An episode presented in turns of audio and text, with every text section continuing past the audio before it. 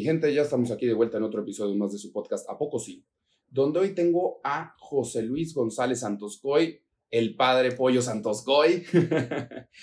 Pollo, ¿cómo estás? Excelente, muy contento, agradecido por la invitación a este gran podcast. Muchas gracias. No, hombre, muchísimas gracias a ti por venir, porque la verdad ya tenía un buen rato que quería invitar a alguien que hace lo que tú haces, porque, a ver, dejando religión fea de lado, se me hace que es una decisión bastante interesante la que toman y a veces, a ver si nosotros de repente la tomamos la decisión cuando tenemos que estudiar una carrera y dices, o sea, estoy decidiendo muy chico lo que supuestamente voy a hacer el resto de mi vida y tenemos la opción además de equivocarnos y, cambiar de carrera, cambiar de profesión, que yo sé que de alguna manera ustedes también.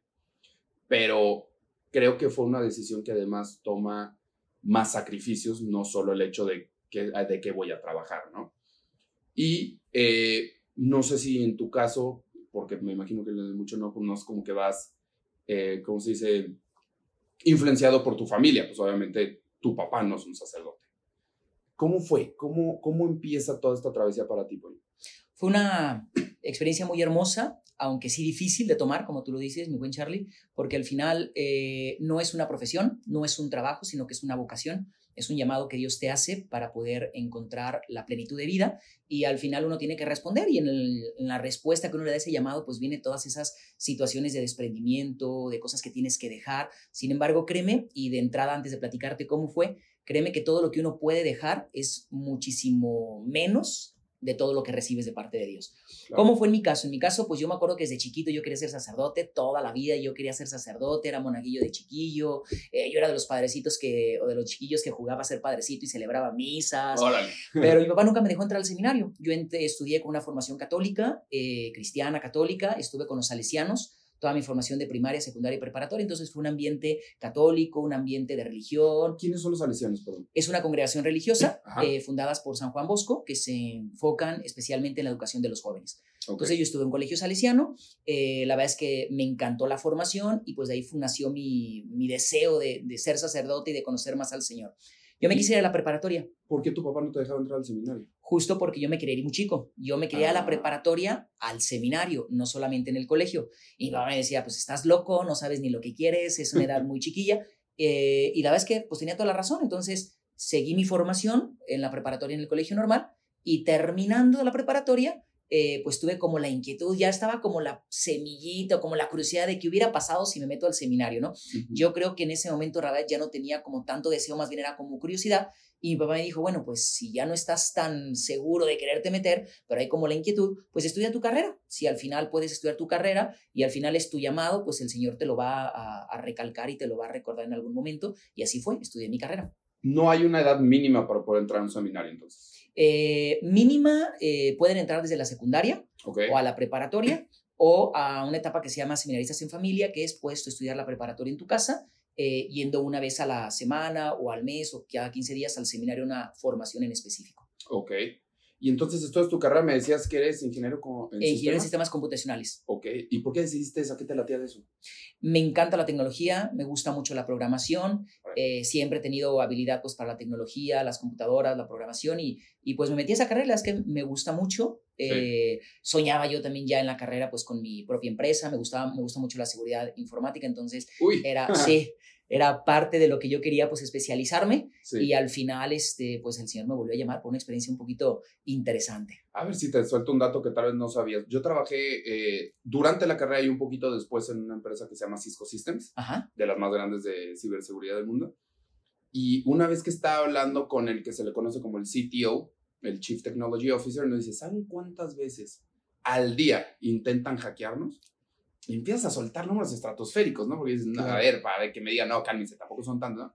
Dice, al día nos intenta hackear un billón de veces. Un billón. Y nunca han podido. Pero sistemas que están todo el día intentando penetrarnos. Dices, qué impresión, ¿no? Porque ahorita todo lo de las estafas de las tarjetas de crédito, de que no quieres poner tus datos, de que de ahí luego te están hable y hable y hable para ofrecerte cosas, o sea, está cañón. Totalmente, totalmente. Y, mira qué chistoso que a ti te la tienen. ¿Qué programabas? ¿En Java, en C++? En Java. En Java. ¿Y hasta ahorita lo sigues haciendo? Eh, sí, pero no tanto. Eh, más bien mis programaciones son web, eh, que al final de cuentas utilizo mucho para la pastoral. Hoy actualmente estoy en la pastoral de la comunicación de la diócesis de aquí de Guadalajara y pues estoy en la programación de las páginas web y demás de la diócesis. ¿Cómo te mantienes actualizado? Pues al final trato de hacer cursos de actualización este, virtuales y pues al final lo que estudias uno ya mañana está obsoleto, entonces... Sí. Este, y más eso va rapidísimo. totalmente, totalmente. Entonces ya entras a la carrera, ya tenías una idea de que querías poner una empresa. ¿Cómo iba llegando ese llamado otra vez? Fue muy interesante porque yo, eh, la verdad es que en la carrera yo ya nunca me planteé la parte de la vocación. Eh, tuve mi primera novia, tuve tres novias en total. Y con la tercera novia, sí, todas en la carrera. Ah. Este, y al final, en la, última novia, mis primeros dos novias fueron cortitos, el segundo ya fue un poquito largo. Eh, pensábamos ya matrimonio, queríamos este, formalizar nuestro compromiso. Sin embargo, yo hice dos intercambios académicos, uno en Francia y otro en Dinamarca. Y en el Dinamarca fue muy interesante porque es un país que es en su mayoría protestante, es un país en donde está legalizado el aborto y a través de una experiencia de aborto eh, fue donde Dios se valió para volverme a llamar a la, a la vocación. Eh, yo estaba ya en mi último año de carrera, era una, en un programa de doble titulación con la posibilidad de una especialización, regresar y pues yo estaba fascinado, era la parte profesional, ambicionaba esta parte. Sin embargo, eh, una chava que también estaba en el intercambio, era mexicana, eh, se embarazó, hago el paréntesis, no se embarazó de mí, porque luego me dicen, padre, yo le iba a abortar, pero no era mi chiquillo, eh, y tengo la autorización pues para contar esta experiencia de ella. Al final ella se, embaraza, eh, se embarazó de un francés, y cuando va al hospital pues le sugieren abortar, ella al final pues me, me, confiesa lo que iba a hacer, cómo estaba, y yo pues estaba con mi novia, mi novia estaba aquí en México, ah. sin embargo pues yo estaba acercado a, a la religión y todo, y pues yo le eh, traté de poner pues en bandeja de plata para que no abortara muchas soluciones y al final terminó abortando y el día que abortó yo la acompañé. Yo obviamente le dije que yo no estaba de acuerdo en lo que iba a hacer, que yo al final pues no comulgaba con esas ideas, que yo le ofrecía otras opciones, pero que la acompañaba pues por que no pasara sola ese momento, pero Dios traía otra historia de fondo, porque al final yo entré en donde ella eh, pasó su recuperación, vi todas las mujeres que habían abortado en esa mañana y para mí fue un choque muy fuerte eh, de parte del Señor y a través de ahí me volvió a llamar el Señor. Eh, nos fuimos a confesar los dos, la llevé a confesar, hice un retiro a los chavos que estaban allá en, Dinamarca, que éramos todos los mexicanos. Perdón que te interrumpa, Pollo, ¿por qué sentiste que tú te tenías que confesar? Porque al final, pues yo estaba colaborando de alguna manera con, la, con esta situación, entonces era de alguna manera corresponsable de esta situación. Ok, ok. y había mucha gente ahí abortando. Eh, Mucha sí, mucha no. Te explico. Era un país, eh, era una, una, comunidad, estaba al noroeste de Dinamarca, Olbor, alrededor de 80 mil habitantes, realmente era muy pequeño, sin embargo abordaban, abordaban 20 mujeres diarias. Eh, 20 entonces, mujeres diarias, sí, o sea, tú ponle, Totalmente, o sea, tú pones el, porcentaje y ella cuando fue a, a, su revisión y demás, a ella le pospusieron su aborto, si no mal recuerdo, 15 días, 20 días, porque había cupo lleno.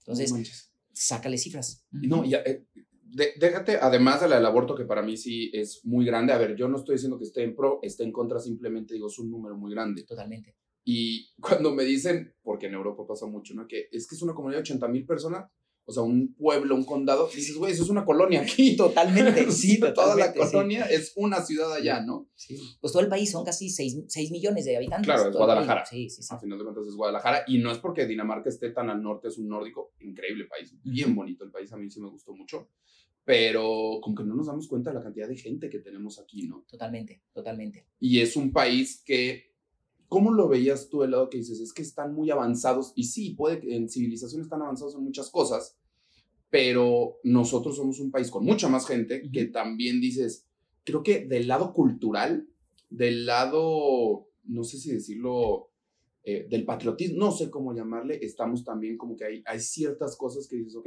unas por otras, ¿no? En cada uno de los países. Sí, yo la verdad es que en las dos experiencias que tuve, tanto en Francia como en Dinamarca, valoré mi país, valoré mi cultura, valoré los valores de nuestro país, de nuestra gente, entonces... Hasta la comida, eh, Totalmente, sí.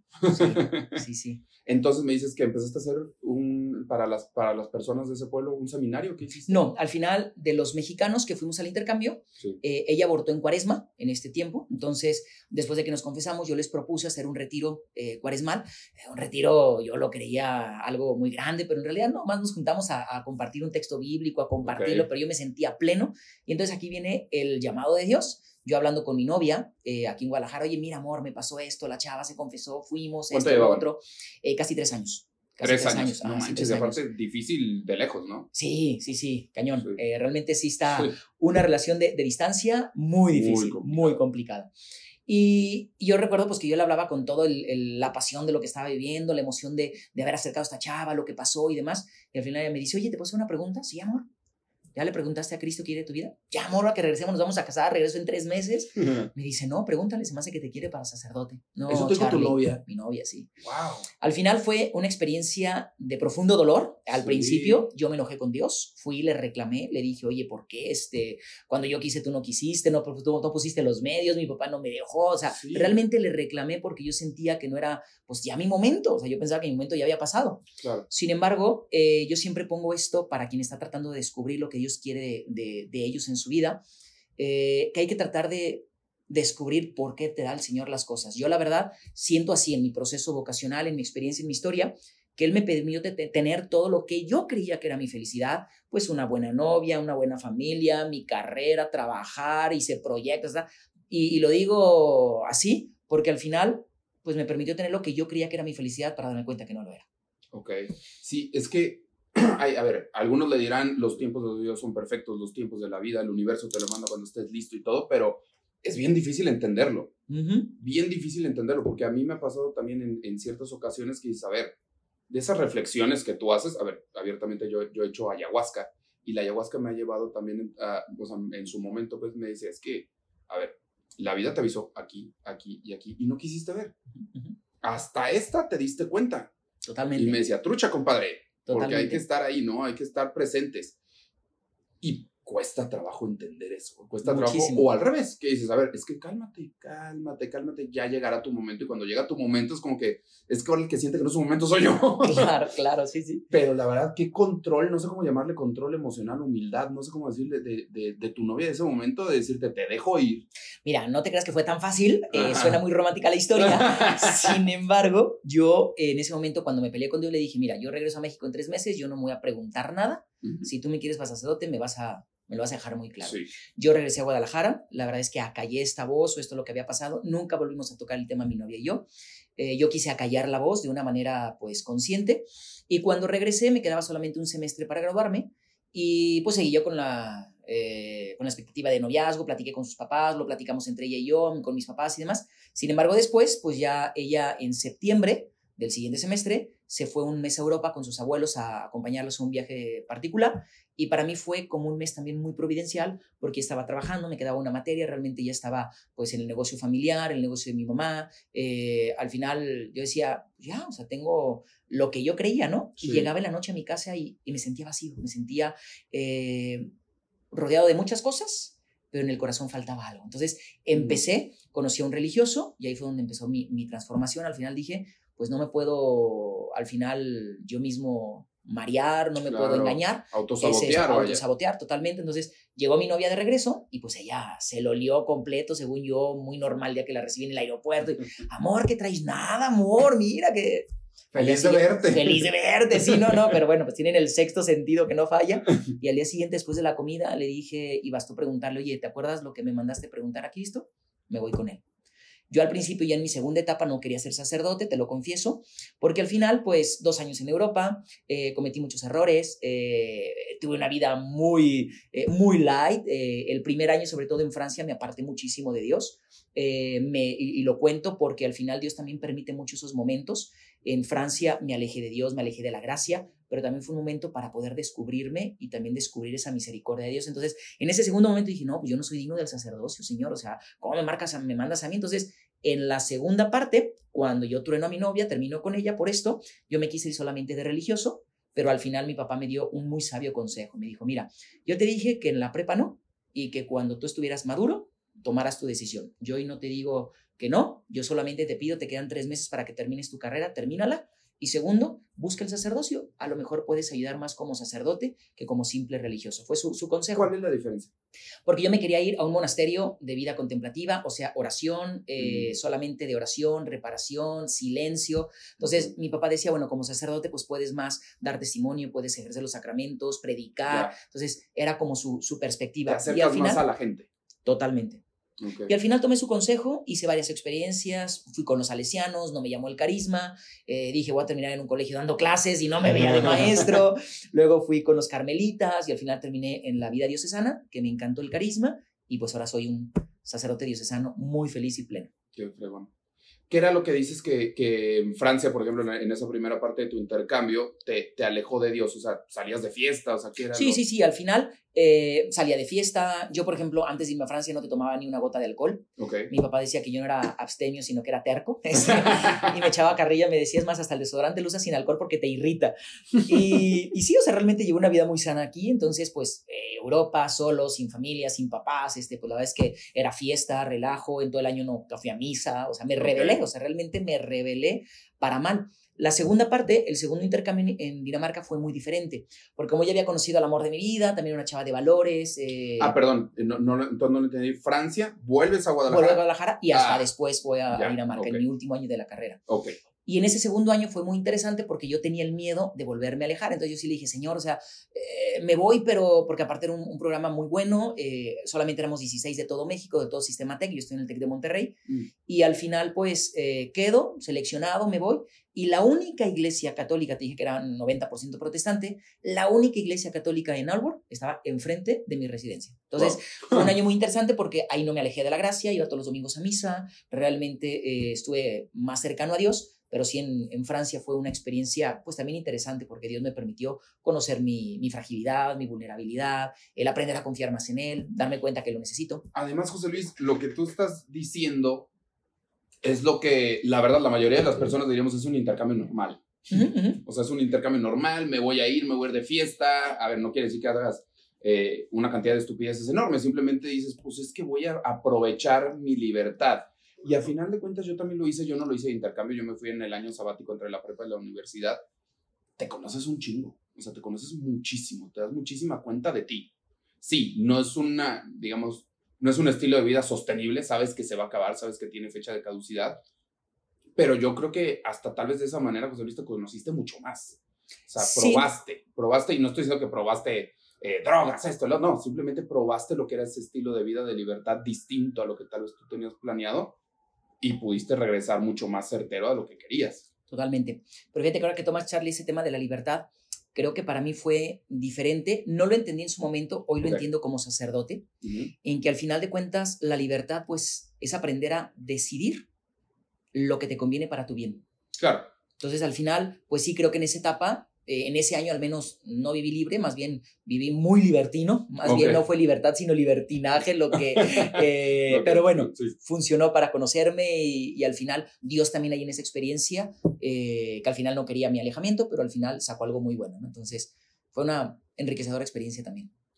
Llegas aquí a Guadalajara, en, me estoy hablando entre ese lapso entre Francia y Dinamarca, conoces uh -huh. a, a, tu novia, ¿cuánto tiempo fue? ¿Un año? Eh, dos años, dos años, y después ah. me voy al, al intercambio. Uh -huh.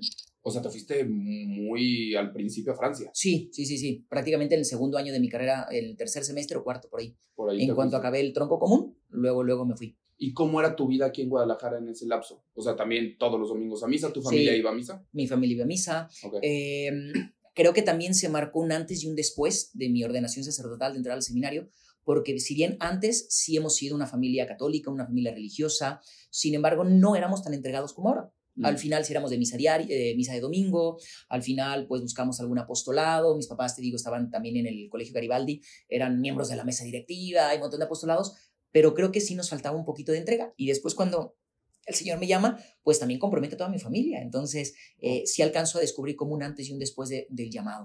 Ok. ¿Y tienes hermanos? Sí, somos tres varones. Tengo un hermano mayor y uno menor. ¿Alguno también es sacerdote? No, ninguno. Los dos ya están casados y, y, con hijos.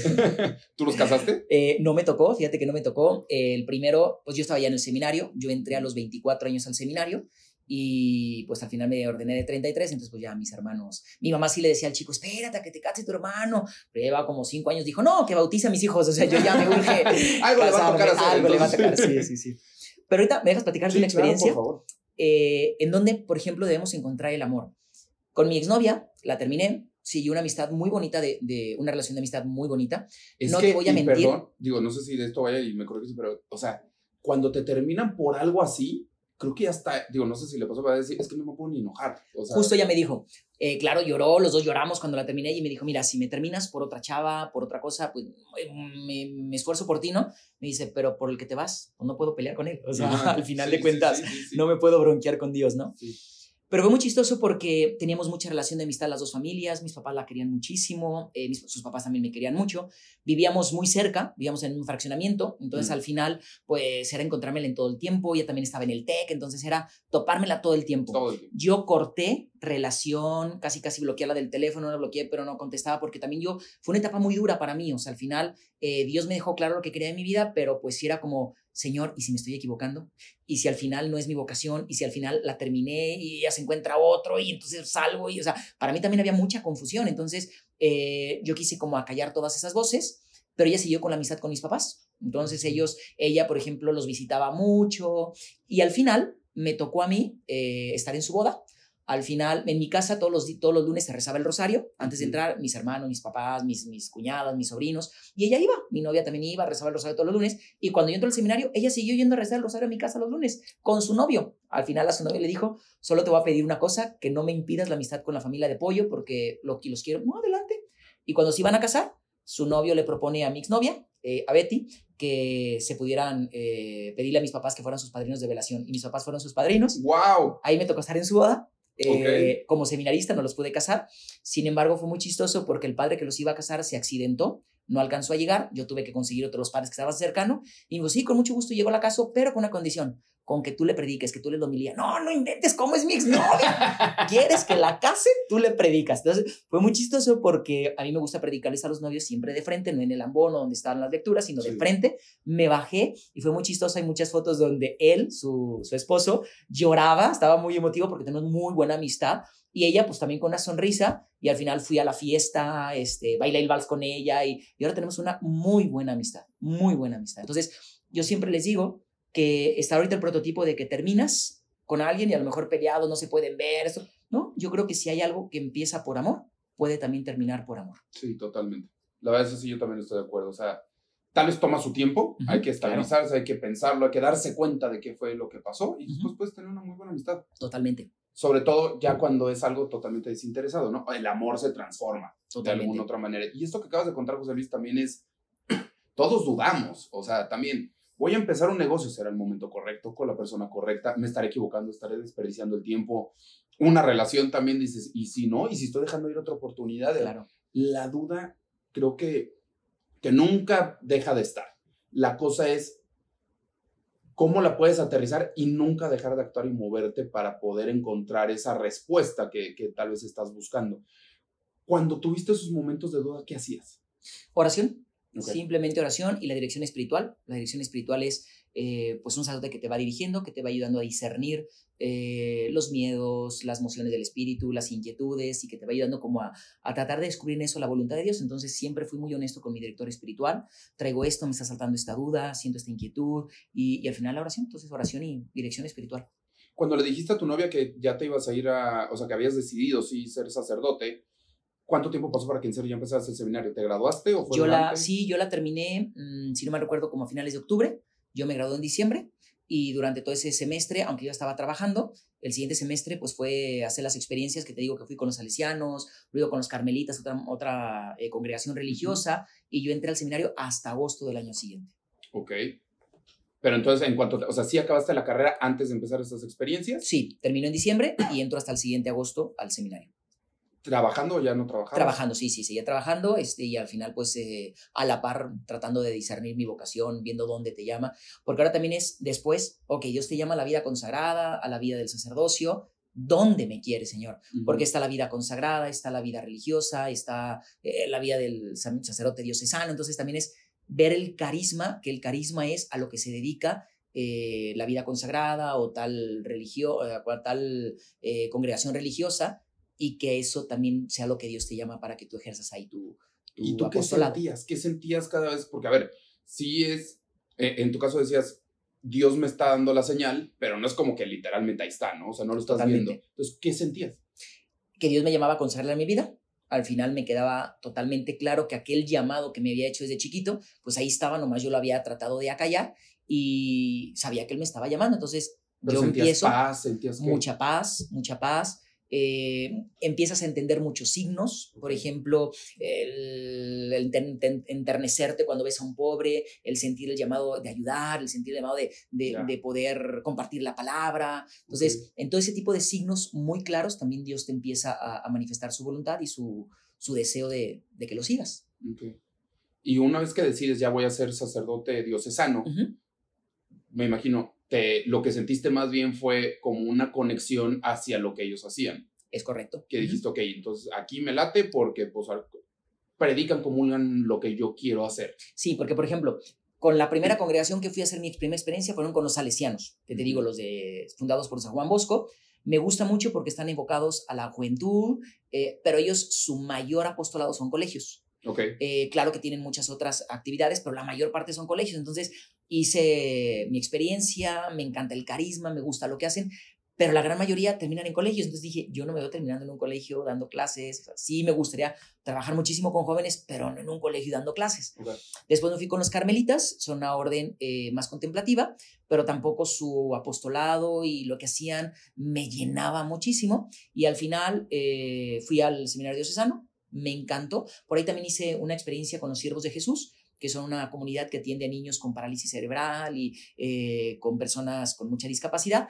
Eh, me gustaba mucho esa parte, pero había algo que tampoco me, me, llamaba mucho la atención, no sentía paz en mi corazón y cuando fui al seminario sano me encantó.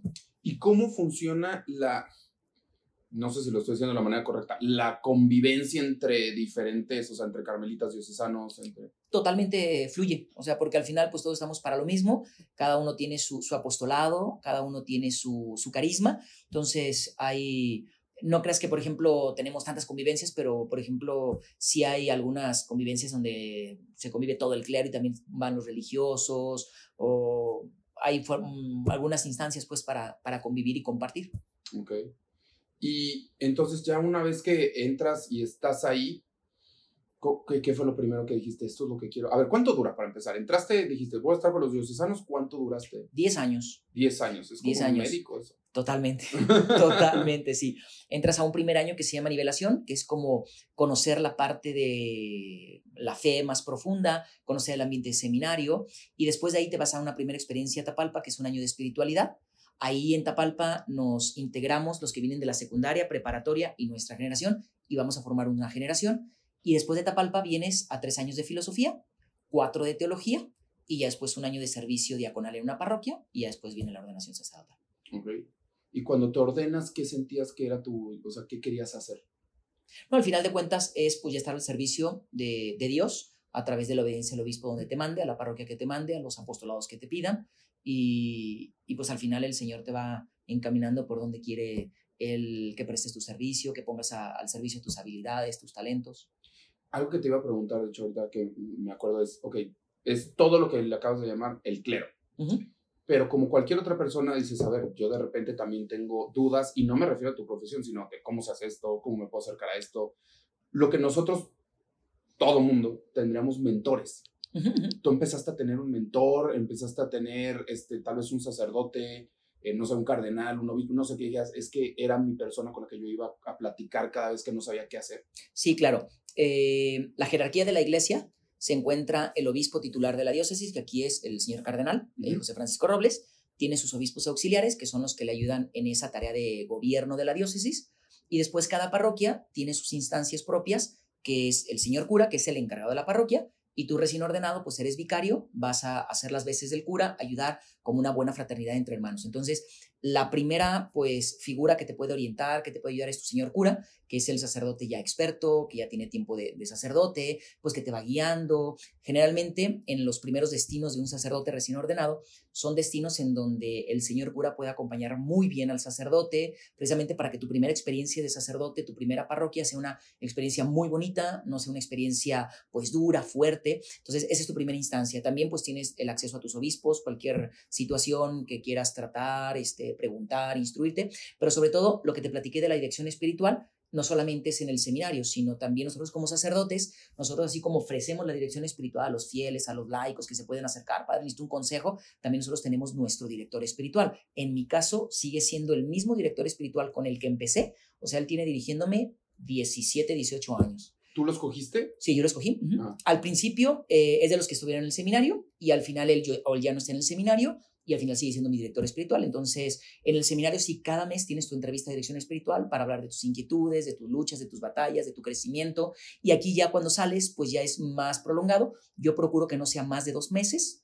Eh, cuando lo visito a mi director espiritual y, al final pues es un crecimiento, no solamente en, dudas que tenga, sino también en voy trabajando esto y quiero trabajar esta virtud, cómo le hago, o, o algunas cosas que a lo mejor vas teniendo como limitación en tu mismo ministerio, que él te puede también ayudar a encontrar pues lo que Dios quiere y cómo puedes ir construyendo y creciendo.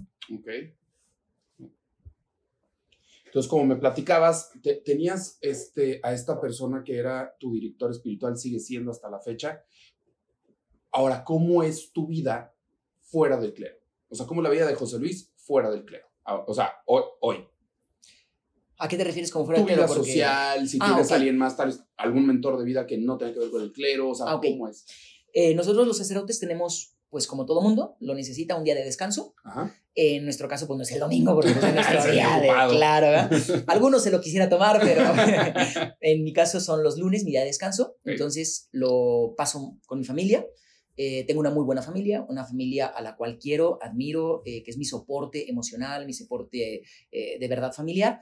Siempre procuro estar con mi familia y también en algunos momentos pues a lo mejor me doy para estar con mis amigos y durante la semana cuando no interrumpen nuestras actividades pastorales o ministeriales, pues también este, pues convivir con algún joven que sea nuestros amigos o con alguna familia, algún matrimonio. Yo tengo, por ejemplo, un, un grupo que realmente ha sido una fraternidad muy bonita, que son tres matrimonios jóvenes y un servidor que nos juntamos con mucha frecuencia. sí, muy padre, porque al final, pues el sacerdote apoya al, al, matrimonio, el matrimonio es el soporte también para el sacerdote, entonces también tengo una muy buena relación social. Eh, tengo muy buenos amigos también que son jóvenes este, de mis parroquias en las que he estado y que pues frecuentamos una ida al cine, comer, este, una eh, salida para platicar. Entonces, pues tú puedes sin problema, mientras no afecte tu vida de ministerio, tus responsabilidades, claro, tener esa vida. tu trabajo, ¿no? Como ¿Qué experiencia te ha tocado, José Luis, que digas, a ver, esta sí estuvo, o sea, en general, ¿no? Eh, que digas, esta sí estuvo cañona, o sea, la verdad no, fue más retadora de lo que yo pensaba. Eh, el año, hace dos o tres años, cuando empezó la pandemia, me tocó como sacerdote atender los hospitales COVID.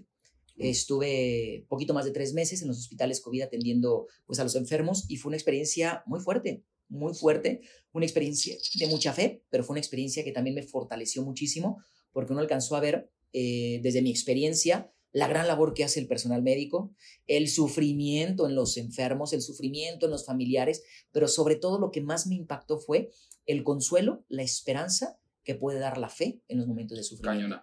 Porque al final ahí yo no me encontré con ningún ateo, ahí yo no me encontré con nadie que no quisiera saber de Dios, al contrario, o sea, experiencias muy buenas, muy buenas. La gente se quería acercar más, me imagino. Totalmente, totalmente. Y no solamente los enfermos, sino también los familiares, también atender, por ejemplo, al personal médico allá adentro que estaban en crisis, que estaban en un agotamiento emocional, espiritual, humano, que fue una experiencia muy bonita. Entonces, eso es una de las cosas que me ha marcado muchísimo en mi, en mi ministerio sacerdotal. Sí, porque me imagino que era, eran, era una situación, digo, y no solo me imagino, o sea, lo vives, ¿no? Eh, todos nos tocó vivirlo de alguna manera u otra, que no entiendes, o sea, no entiendes por qué te está pasando eso que te está pasando y aparte, sobre todo en el COVID y los que sí eh, fallecieron por cuestiones de COVID, dices, es que aparte una estadística más, ¿no? Totalmente. Uno más y te cuesta mucho trabajo, digo, yo perdí a mi mamá en pandemia, no por, por COVID y era difícil porque yo también hasta decía en su momento, decías, es que ni siquiera le puedo decir a alguien qué mal la estoy pasando porque todo el mundo estaba perdiendo gente. Todo el mundo estaba pasando por un momento muy difícil. pero al mismo tiempo, pues lo empiezas a ver y dices, a ver, ves, no eres el único que le está pasando y eso no le resta o le suma importancia, simplemente te vuelves un poquito más empático. Totalmente. Y supongo que eso también te pudo llegar a pasar fuera de, de, lo del clero o con el clero, pero dices, ves empatía en las personas. Sí. ¿Sabes con quién yo sentí mucha empatía? Sí sentí mucha compasión eh, con las personas enfermas, con sus familiares, pero sentí mucha empatía con los médicos, con los enfermeros. Mm. Porque la verdad, eh, yo aplaudo su labor, de verdad. Nosotros estuvimos, en el tiempo que a mí me tocó, yo estuve en los primeros meses de la pandemia. Empezó en marzo, yo entré por ahí en junio, julio a los hospitales, fuimos de los primeros azotes en Guadalajara. Entonces, fue una, una, una situación que estaba totalmente nueva. Nadie sabía, era mucho desconocimiento, todo mundo te hablaba y te preguntaba, oye, sí es cierto, sí está pasando, sí es real. Entonces, había mucha incertidumbre y sobre todo la empatía que yo hice con los médicos, con el personal de salud es, eh, caray, ellos también arriesgando su vida, eh, ellos ahí poniendo en peligro también a su familia, su propia vida, el desgaste, pasaban nueve, ocho, doce horas eh, sin poder salir del área, sufriendo el desgaste del traje de astronauta, o sea, realmente con ellos hice mucha empatía. Pero también tuve muy bonitas experiencias desde la fe, si me permites contarte una. Claro, una experiencia muy bonita fue con un preso, con un reo que estaba enfermo, estaba ya dentro del área. y me tocó, civil? Eh, no, me tocó estar a mí en el Soquipan. Ah, en el Soquipan y de particulares me tocaba atender el Terranova. Eh, fueron los hospitales que yo estuve de manera constante, estuve de manera ocasional en otros hospitales, pero ahí era mi planta. Y fue muy interesante porque a este preso yo lo conocí, él estando consciente, de hecho, se confesó, hizo una confesión, Charlie, increíble, de esas confesiones que tú dices, aquí está la gracia de Dios, está tocando el corazón de este campeón. Y, realmente fue para mí una, una experiencia maravillosa de la gracia de Dios. ¿A qué te refieres? ¿Que en serio lo hizo con todo el arrepentimiento? Totalmente, o sea, y que tú lo notas y que tú dices, eh, no hay otra cosa más que gracia de Dios aquí, ¿no? Le di la solución, le di la, la, unción de los enfermos, le di la comunión, como igual Señor. A los días entra en, en paro respiratorio, al final lo tienen que intubar y cuando estaba intubado, pues ya yo lo visitaba, pero yo me quedé con la tranquilidad de decir, qué bonito murió esta persona en la gracia de Dios. Y al final me tocó verlo morir, me tocó en otro de los días que yo estaba haciendo una videollamada, pues me tocó verlo que también volvió a entrar en paro, trataron de sacarlo, no se pudieron, pero fue una experiencia tan bonita ya cuando yo lo vi que murió, eh, pues yo me solté llor y llor y llor, de hecho recuerdo una enfermera que me dijo, padre, está muy bien, le digo, sí, sí, estoy muy bien, nada más eh, estoy orando por él, ¿no? Pero de esas, de esas muertes bonitas de decir, te fuiste con la gracia de Dios. Te fuiste preparado, Dios te dio la oportunidad y que al final solamente es uno el que la acepta o el que la rechaza, ¿no? Es que eso también que acabas de decir cuando se te acerca la enfermera, eh, de repente llegamos a pensar que las personas de fe, las personas que ya están en, con por ejemplo lo que tú haces, no te pega o no te equivocas o tienes las respuestas de todo. O sea, tal vez te llegan de repente a alguien que te diga, padre, y tú la verdad se va, no sé, o sea, a ver, vamos a ver cómo le va, pero no sé, ¿no? O sea, sí te pasa constantemente que la gente piensa que tienen todas las respuestas. Sí, claro, digo, pues al final te creen como un superhéroe, que tú dices, oye, soy humano, ¿no? Y que al final este, tengo mis limitaciones. Y tengo mis emociones. Claro, totalmente. Entiendo que se fue, como dices él, con, tú ya estás con toda la tranquilidad de que tú sentiste que se iba con la gracia de Dios, pues te duele, ¿no? o sea, totalmente, está yendo, totalmente te pega. La persona te pega. ¿Cómo lidias con, con alguien que llega, no la enfermera, sino con alguien que llega con toda la esperanza que tú tengas todas las respuestas y dices, a ver, soy humano, ¿no?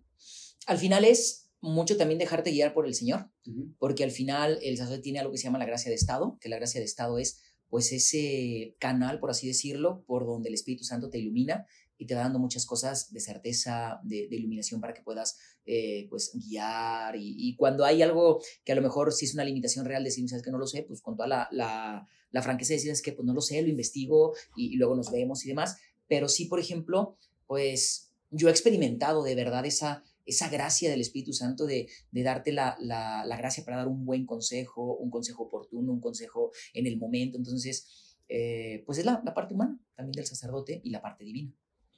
¿Cuál vendría siendo para ti, específicamente para, para Apoyo, la mejor parte y la parte más difícil de ser un sacerdote? La parte mejor, yo disfruto muchísimo el sacramento de la confesión. Okay. Es un sacramento que de verdad lo disfruto muchísimo porque alcanzo a ver, alcanzo a presenciar la libertad interior que te da la gracia a liberarte del pecado. Eh, yo he tenido muy buenas experiencias en la confesión. Eh, me refiero a, por ejemplo, eh, confesiones de personas con 50 años sin confesarse, cosas mm, fuertes que tú dices, o sea, no hay otra cosa más que Dios que está aquí, que está tocando el alma. Entonces, yo disfruto muchísimo confesar. Es un sacramento que de verdad gozo mucho y creo que es una de las cosas. También la Eucaristía me gusta mucho, pero el, el, sacramento de la confesión lo disfruto. ¿Algún reto o alguna cosa dura?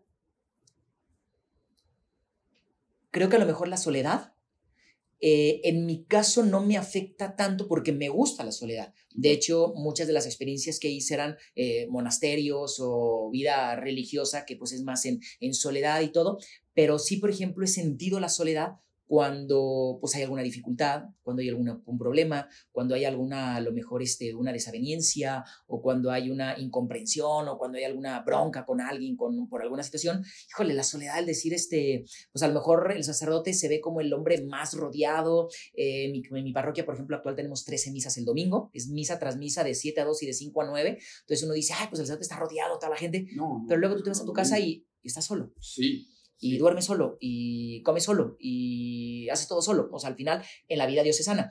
Eh, porque la mayor parte de la vida diocesana, aunque vemos, por ejemplo, compañeros, en mi comunidad, por ejemplo, actualmente, somos varios sacerdotes, desayunamos, comemos solo, hacemos la fraternidad, pero vivimos solos. Entonces, al final es. O sea, ¿una a veces. separada cada quien? Ajá. Este, ahí mismo en la, en la parroquia, en la ah. misma parroquia, pero pues con independencia, ¿no? Entonces, mm. si llega un momento, entonces dices, pues la soledad pega. Entonces, creo que en algunos momentos sí es lo que me ha eh, pegado se me ha hecho difícil en algunos momentos, sobre todo cuando hay dificultades. ¿Y qué haces, por ejemplo, si así agarras el celular y le escribes por WhatsApp a tu familia? Sí, totalmente, totalmente. Y al final vuelvo a lo mismo. Tienes tú la libertad, pues, este, de, de, salirte. Al final, este, yo tengo también muy buenos amigos sacerdotes. Entonces, cuando llega la soledad, cuando haya, pues, a lo mejor esa tristeza, que también somos humanos y nos llegan esas emociones, yo luego, luego, o sea, yo no me sumo, eh, no me enquisto en lo que estoy viviendo, luego, luego salgo. O con mi familia, o con mis amigos. En ese momento siempre recurro a los amigos sacerdotes, eh, porque son los que te pueden entender. Eh, a lo mejor, por ejemplo, no sé, con esta fraternidad que te platiqué de los matrimonios, a veces sí lo comparto cuando nos reunimos, pasé esto, pero por ejemplo, en el momento de la situación, procuro buscar o a mi familia o procuro buscar amigos sacerdotes porque son los que te van a entender lo que estás sí, Sí, sí, o sea, eh, te puedes sentir reflejado, ¿no? Totalmente, y ellos también totalmente. Les, sirve. Cuando me, me llamas de la confesión se me hace muy interesante también porque, a ver, yo tenía un tema con la confesión. Eh, para mí era, yo siempre acabé, cuando sí lo llegué a hacer, eh, decir, pues es que yo para mí también puedo estar o en mi casa o hasta sentado donde esté y decírselo directamente a Dios, ¿no? Que ahí te va. ¿Por qué? Porque para mí también llegó a ser un punto de que decía, pues a ver, voy, se lo digo, sí, no lo conozco. Y me va a decir, con todo el respeto, me va a decir, reza 36 Aves Marías y 15 Padres Nuestros, y dices, pues no, no entiendo esta parte de la sentencia. Para ti, ¿cómo es la confesión o cómo la manejas tú específicamente? Bueno, primero no es una parte de sentencia porque me suena cuando dices como la sentencia. La penitencia. Eh, la penitencia, pero ojo, incluso también hay algunos que dicen la penitencia, ching, como que, o yo, a mí me es muy chistoso cuando llega una persona, padre, no más, no sabes Marías, déjeme más. espérate, es que no es un pago lo que vas a hacer, o sea. entonces, en abonitos. Eh, claro, claro, ¿no? O sea, híjole, pues padre, o sea, déjeme un poquito más, ¿no? de verdad me ha pasado, ¿eh? O sea, sí, sí, pero a lo que voy es, el sacramento, para empezar, pues es instituido por Jesucristo. Claro. Al final está instituido por Él y es un canal ordinario de la gracia por donde fluye.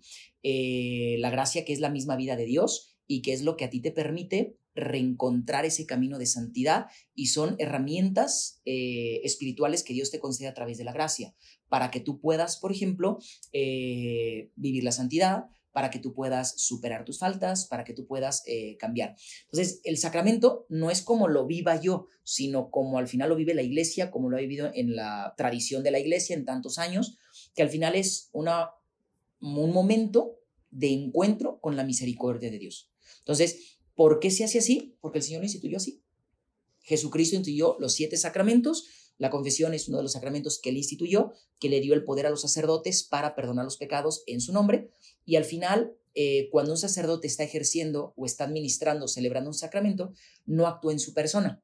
Hay una expresión que se llama que actúa en persona Christi, o sea, que el, que el Cristo mismo es el que está actuando en la persona del sacerdote. Entonces, el sacerdote no es el que te confiesa, sino es Cristo mismo el que te confiesa en la persona del sacerdote.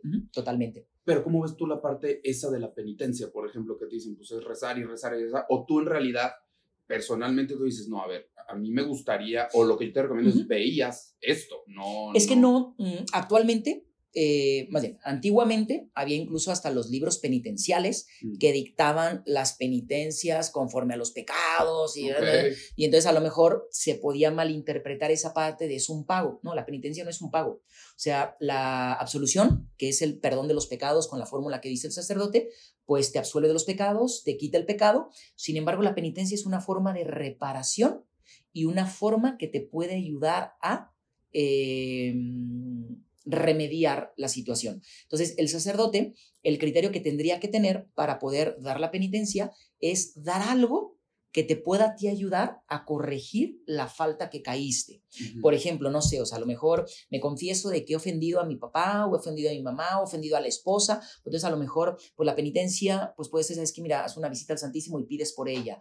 Eh, o a lo mejor si ves que trae un rencor muy atorado, bueno, pues este, vas a comenzar a hacer este, una, eh, un pequeño sacrificio por el que estás peleado. O a lo mejor si tú ves que realmente ha sido el que el ofendido y más, bueno, pues tu penitencia va a ser pedirle perdón. O sea, sobre todo no es un pago, no es un momento de tortura para decir, no, o sea, al final es una, un ejercicio espiritual, es una herramienta espiritual que el sacerdote te da, que el sacerdote te ofrece para que tú puedas trabajar en aquellas ofensas que a lo mejor has, perdo, que has confesado y que te pueden ayudar a superarlas. ¿Te ha pasado alguna vez que, digo, a lo que entiendo también muchas personas van mucho a la misma iglesia, ¿no? Van siempre y que se confiesa uno y le dice, oye, carnal, ya pareces disco rayado, carnal. O sea, no, nomás no. o sea, vienes, vienes, te confiesas, te confiesas y haces lo mismo una y otra vez, ¿no? Eh, sí y no. ¿En qué sentido? O sea, sí, sí lo, sí lo hay. Sin embargo, yo no podía decirle eso de, oye, otra vez. No, no, no, no, te voy a decir porque, por ejemplo, el sacramento de la confesión tiene el sigilo sacramental, que es el secreto de la confesión.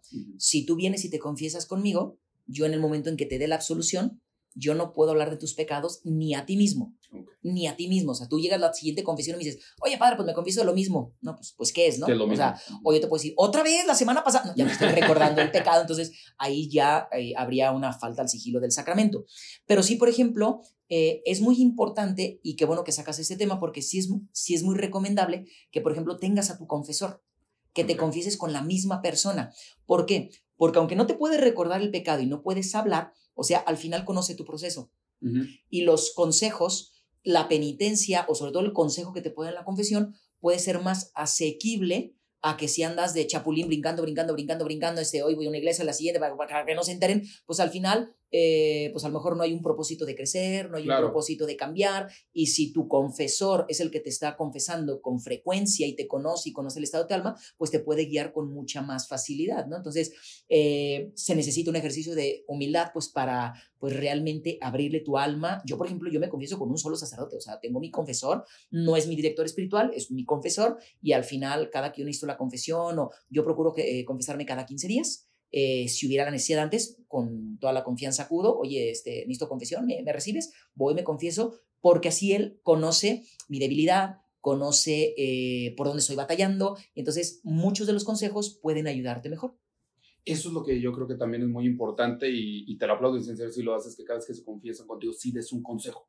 No nomás sea, te escucho, penitencia. A ver, también entiendo que a veces, y en serio, vas a eh, las personas que van a misa, dices, güey, hay un colo, no, no, no. O sea, sí, dale, dale, dale, porque se tienen que ir. Pero yo creo que muchas de las personas también van en busca de ese consejo. Muchas sí, muchas no. Muchas no, o sea, pero muchas Totalmente sí, muchas sí. Uno debe de, tener como la, la, pericia o la práctica pastoral para decir, bueno, estoy en domingo, este es misa tras misa tras misa, y luego volteas y está la cola infinita, y a lo mejor hay tres sacerdotes y dices, bueno, me puedo dar una oportunidad, estoy yo solo, bueno, entonces en domingo sí a lo mejor sí es más complicado. es más complicado, y creo que la misma gente también va siendo muy, muy consciente, al menos en las parroquias en las que siempre he estado, eh, en los domingos las confesiones son pues si das un consejo, yo soy de los que siempre doy un consejo. Si es domingo, a lo mejor breve, por si hay mucha gente. Si veo que no hay mucha gente y me puedo dar el tiempo, sin problema alguno. Pero si entre semana, ya las confesiones un poquito más con holgaditas, este, o a lo mejor hay personas que también les gusta eh, no confesarse en la misa y buscarte después y todo para darse ese tiempo, y también se vale y es muy, eh, muy favorable, ¿no? Muy favorable y muy válido, y la verdad yo creo que la persona también, digo, como en todo, pues puede llegar a... Aunque también me ha tocado, Charlie, este, no sé, aunque es domingo y llega un pescado gordo, ¿no? O sea, ¿cuánto tienes sin confesarte? 50 años. Y yo te digo, pues ya no alcanzaron, o sea, porque al final tú dices, pues le tengo que dar la oportunidad y qué bueno que está aquí, o sea, sea, le sí, digo, sí, y sí. rápido, lo pierdo, ¿no? O sea, y, y jamás se vuelve a parar, ¿no? Entonces, Exactamente. que sí, también me ha, para- me ha pasado y, y es toda una bronca porque pues luego la gente al final te dice, padre, ¿por qué se tardó? Y pues no le puedes decir, ¿no? O sea, Exacto. entonces al final eh, también... O y te luego, fíjate, pasa que te quedas un poquito más después de la misa y dices, porque pues hay un colono, ¿no? ¿no? Sí. Ahorita que me preguntabas eh, sobre, por ejemplo, qué cosas me, me dificultan del sacerdocio, aunque me gusta mucho la confesión, todo el mundo cree que a lo mejor como la confesión es muy fácil para el sacerdote. No, es difícil. Mm. ¿Por qué? Porque uno debe tener la capacidad eh, de resetearte de un pecador a otro. Ok. Porque a lo mejor, ¿qué recibe el sacerdote en la confesión? Pues toda la basura, los pecados. Claro. O sea, ¿me explico? Entonces, el problema. al final, el problema, y tú tienes que estar al 100 con esta persona y, y resetearte y darle buen consejo y algo que le ayude. Y, y luego llega la otra persona y tú ya te dices que dejar el otro y adelante. Y si fue una mala experiencia, a lo mejor la otra, no sé, este, eh, te, te exaltó tu ánimo. A la siguiente confesión tú tienes que estar al 100 y reseteado. Es como un psicólogo. Totalmente. Literalmente como O un psicólogo. imagínate, Charlie, que a lo mejor este, llegas, te confiesas tú y la siguiente es tu esposa, ¿no? Y, eh, y al final, oiga, padre, es que mire el, el esposo que acá, mi, mi marido, tú tienes que ser muy Neutro. imparcial. Oiga, Sí. me dijo algo el, el otro. No, o sea, al final, sí me explico. Y tú tienes que juzgar con lo que la persona te está presentando en ese momento. Entonces, es un reto. Si es, si es un poquito de desgaste, Sí. eh, la confesión, pero perdón, pero es muy, No, no. muy bonito, muy bonita la, la, la, la confesión. ¿Te ha pasado que yo sé que convives y, y- y platicas mucho con matrimonios? Que uno te dice una cosa, el otro te dice otra, y tú dices, ay, cabrón, si les Y luego llega el hijo y me dice otra, sí, también. otra también, exacto, pero dices, sí, Sí. híjole, no Sí, les sí, puedo sí. decir, pero neta, yo sé cómo solucionar este rollo entre todos, pero no les puedo decir. sí, sí, ¿Y totalmente. cómo los guías? ¿Qué haces? Al final, uno tiene que saber que la materia de pecado o la materia de juicio, porque el sacerdote también es un juez en, el- en la materia de la confesión, porque juzgas lo que te está presentando, yo no puedo dejarme influenciar ni manipular por otra información que no me haya sido dada en esa, en esa confesión. Ujú. Ok. Yo no puedo tampoco juzgar o decir, ay, mira, o sea, que a lo mejor yo, por ejemplo, sé que son matrimonio, que sé que son matrimonio y que, o sea, yo tengo que, si tuve otra, otra versión con el esposo, con la esposa, o sea, yo tengo que juzgar con lo que tú me presentas y tratar de ser objetivo con lo que tú me presentes porque es tu confesión. ok. ¿Sí me explico? Sí, sí, sí, sí. Lo que sí, por ejemplo, a veces pasa mucho, y, y digo, perdón que lo diga, pero así es, pasa más con las mujeres que con los hombres, Ajá. que las mujeres pues tienden mucho más a, a dar toda una explicación del pecado, ¿no? Entonces, Ok. padre, es que mire, ahora mi esposo que me dijo, tú me decías así como, ok, muy bien, y yo siempre les digo, ah, muy bien, pero es el pecado de tu esposo, ¿y el tuyo? No, padre, pero es que espéreme, para que me entienda le tengo que explicar. No, no, no. O sea, entonces, a las mujeres les cuesta mucho eso, ¿no? Entonces, Sí. y a veces eh, tú alcanzas a identificar también cuando a veces hay una justificación del pecado Sí. O a veces hay quien sí necesita expresarlo y ya cuando tú, tú palpas, juzgas que realmente es algo que tiene que, que expresar el contexto, lo dejas, pero cuando tú realmente ya o conoces a la persona o sabes, por ejemplo, que solamente es un excusar mi falta porque le estoy echando la culpa al marido, al hijo, al amigo, ta, ta, ta, ahí sí pues tienes que también ayudar pues a, a que el penitente vaya siendo consciente de su falta, que vaya teniendo a lo mejor esa humildad para reconocer lo que al final él o ella cometió. Es un reto la confesión, no, crees que es fácil, no, ¿eh? No, no, no, no creo que sea nada fácil. Y sí, es como un psicólogo. La Sí. verdad es que literalmente es como un psicólogo, pero como tú dices, se te tiene que olvidar lo de la semana pasada. El psicólogo se tiene que acordar de que a ver cómo vamos, qué ha pasado. ¿Hacia dónde quieres ir, José Luis? Me refiero, ¿te gustaría seguir subiendo, no sé, ser cardenal, obispo? No, Te- o sea, no, porque al final uno se ordena para servir a Cristo en el sacerdocio. Ok. Al final... eh, Si llega, no llega, hay- si no. Sí, o sea, y al final ni es algo que, que creo que nadie esté buscando, que al final, eh, aparte de Dios guarde la hora, tienen una responsabilidad tremenda, pobres, de verdad es que nuestros obispos, los cardenales tienen una responsabilidad tremenda. Y digo, tampoco digo que no lo quiero por sacar una, una- un compromiso, ¿no? No, no, no, Alguna- claro. una obligación, pero al final no, o sea, tú te ordenas por ser sacerdote y al final creo que el mayor servicio o el mayor aspiración que puedes eh, alcanzar, desear o ambicionar es el servicio. Y lo, lo puedes y lo debes ejercer donde Dios te ponga. ¿Cómo convives tú con otras religiones? ¿Cómo las ves? ¿Cómo las intentas entender? Con personas también que llegan de otras religiones. ¿Cómo es ese convivio? He tenido algunas experiencias, eh, una de ellas fue en el hospital. Eh, al final me tocó en uno de los momentos hacer la conexión con las videollamadas, yo ponía las iPads, estaba con los Ah. familiares y me tocó comunicar. Ah, qué interesante. Sí, porque al final No podían eh, ir. no podían ir Y en los hospitales privados, en algunos sí podían ellos meter su celular, pero en los públicos no. Entonces, yo, por ejemplo, aquí en Soquipan, pues al principio les sugerí esta, esta posibilidad. Y digo, te confieso, al principio en el sector salud, pues sí estaba como el miedito eh, de decir, bueno, o sea, que no se asusten los familiares de afuera, pero al final fue una experiencia súper bonita, o sea, porque ya al ver a su paciente, incluso, o sea, a veces estaban intubados y yo se los ponía y vamos orando por él y mire y demás, y eso les daba una paz tremenda.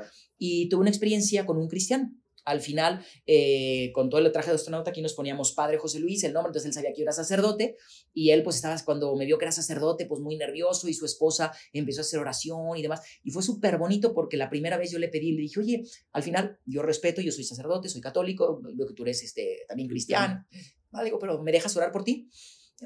Sí, eh, y al final le dije, ¿me dejas darte la bendición? Si te ofendo o no, sin problema. Sí, adelante, padre, ya. Le di la bendición, me lo hice amigo. Al final estuvo casi dos semanas él ahí este, internado y siempre lo visitaba y ya al final este, me dijo, padre, lo voy a visitar a su parroquia y cumplió su promesa, me fue a visitar, hemos tenido tres, cuatro encuentros con él, entonces él sigue siendo cristiano, yo sigo siendo católico y, súper bien. Tengo también, por aquí estuviste un gran amigo mío, Germán, eh, mi buen Duba. Eh, él es cristiano, su papá es pastor y tenemos una excelente relación de amistad.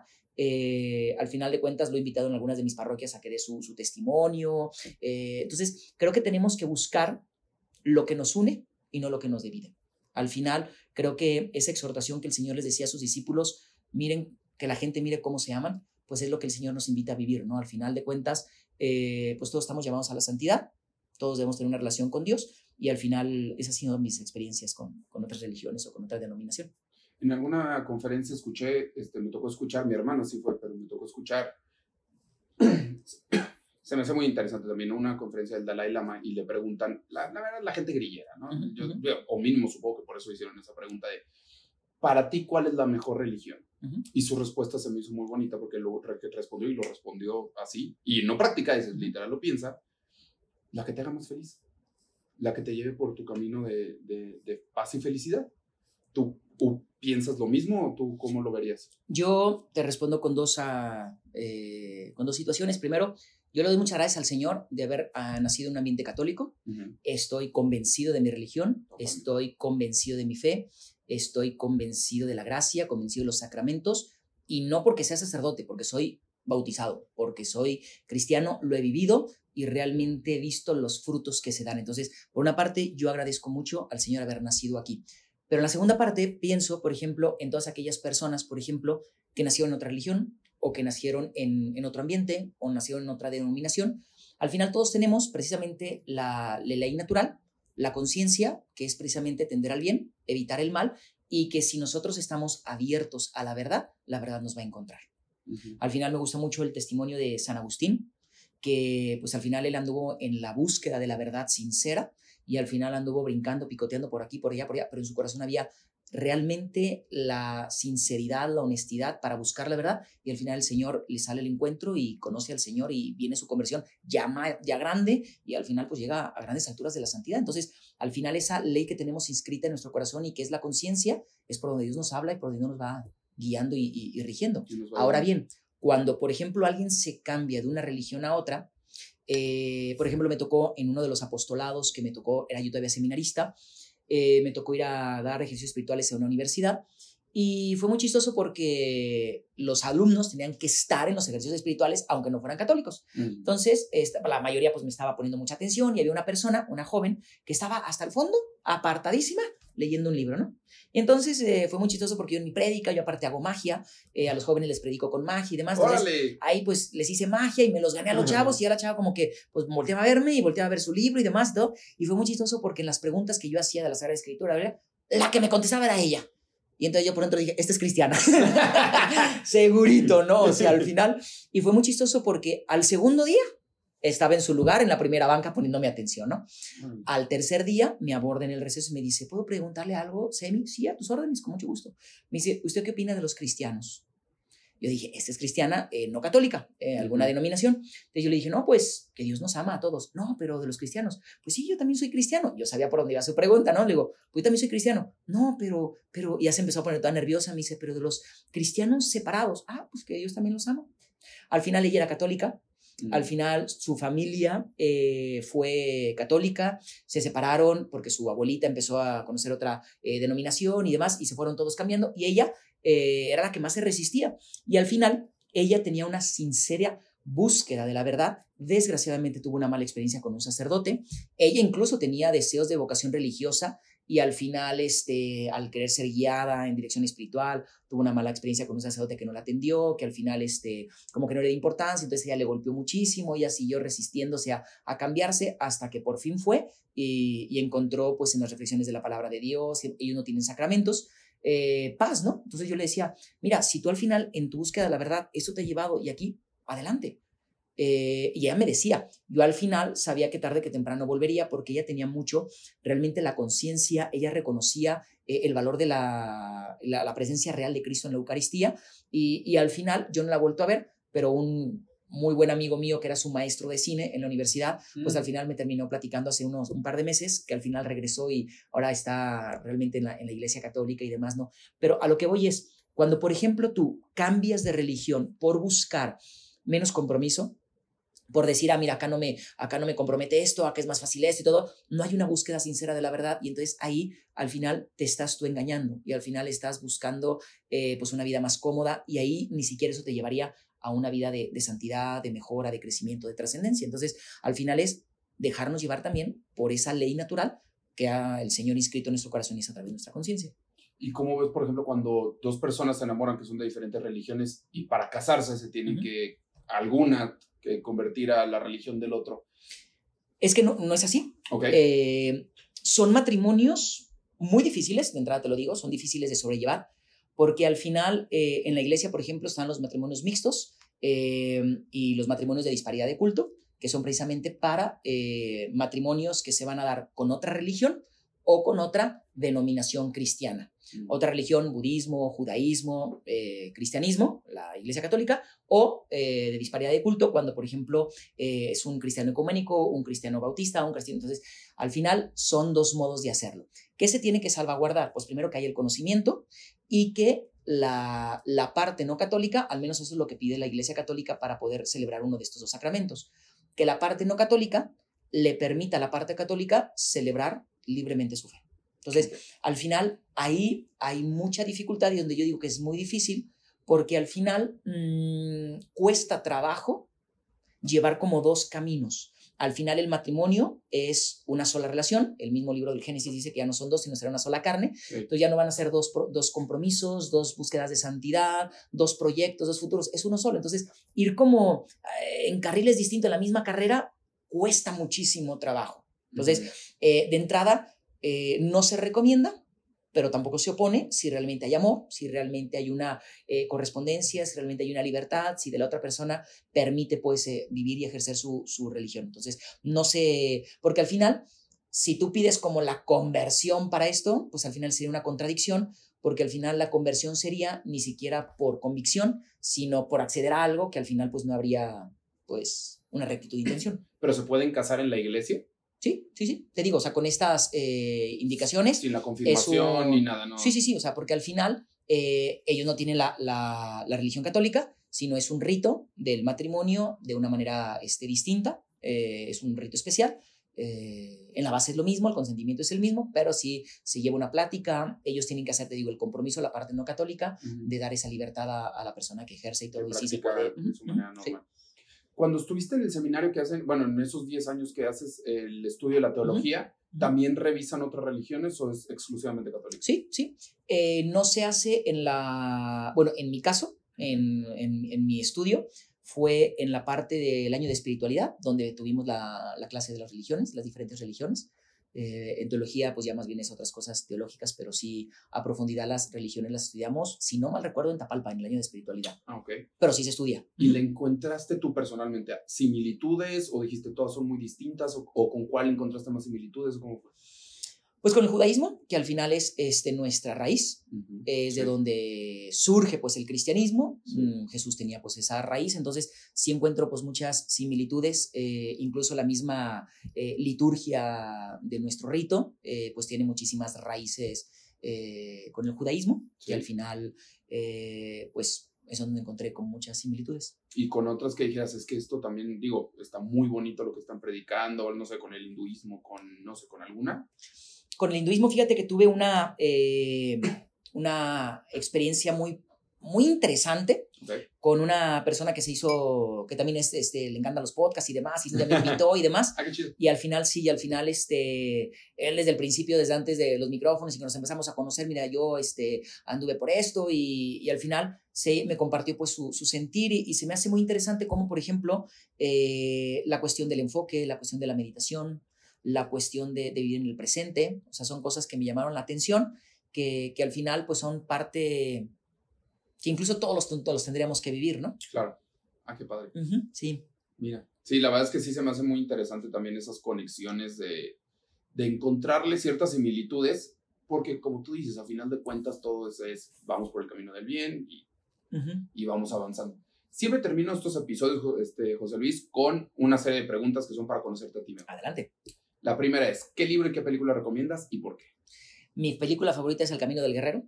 Ay, qué buena está. Eh, Sí, me por encanta, de- me sí. encanta, sí. O sea, al final, me encanta porque al final es una historia de sobreponerte a las dificultades, Sí, eh, de sobreponerte a todas las adversidades con la mejor actitud y sobre todo, cómo en las adversidades puedes sacar lo mejor de ti. sí, está cañona. Mi libro, La Palabra de Dios, la Sagrada Escritura, y mi libro favorito, eh, el libro de Filipenses de San Pablo.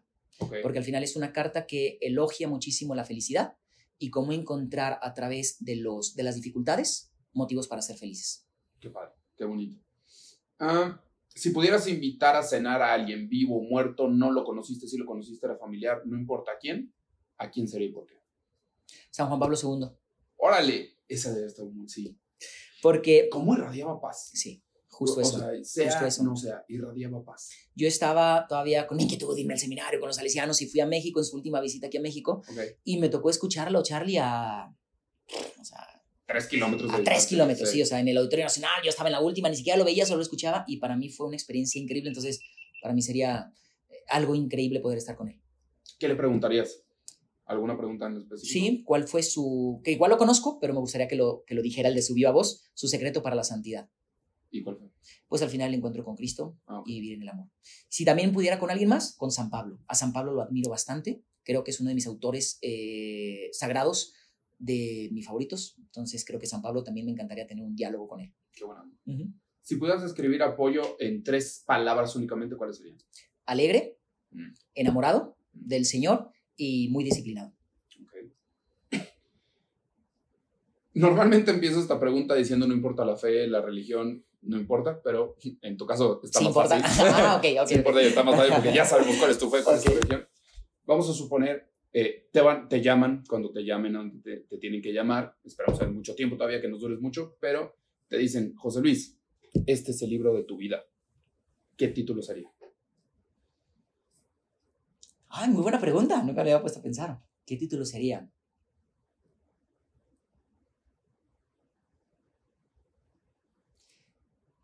Es difícil amar, pero es más difícil vivir sin amor. Y sí. Es difícil amar, pero es más difícil vivir sin amor. Y sí. aparte, eh, muchas de esas cosas difíciles son las que valen más la pena. Totalmente. Me gustó. Buen título. Y la última y la obligada es, ¿qué sigue para José Luis? ¿Qué sigue? Pues perseverar en el ministerio, perseverar en la, en la gracia, lo que Dios me vaya. Al final de cuentas no, no persigo un sueño, o sea, decir ahora, pues, al final, pues nuestros mm, apostolados, nuestras metas son pues, perseverar. Súper bien. Pues José Luis, muchísimas gracias. Charlie, la neta, qué chido que estuviste aquí. Muchísimas gracias por acompañarnos y por contarnos tu historia. Esta es tu casa. Gracias. Ojalá nos dé para otro episodio más adelante. Y pues, Con todo gusto. El día que me invites, encantado de estar aquí contigo. muchísimas gracias, mi gente. Como saben, estamos con ustedes cada semana. Esto fue ¿A poco sí? Es que sí, sí, lo de la confesión, la neta, sí me llama muchísimo la atención. Ha de ser nada fácil. Nada fácil.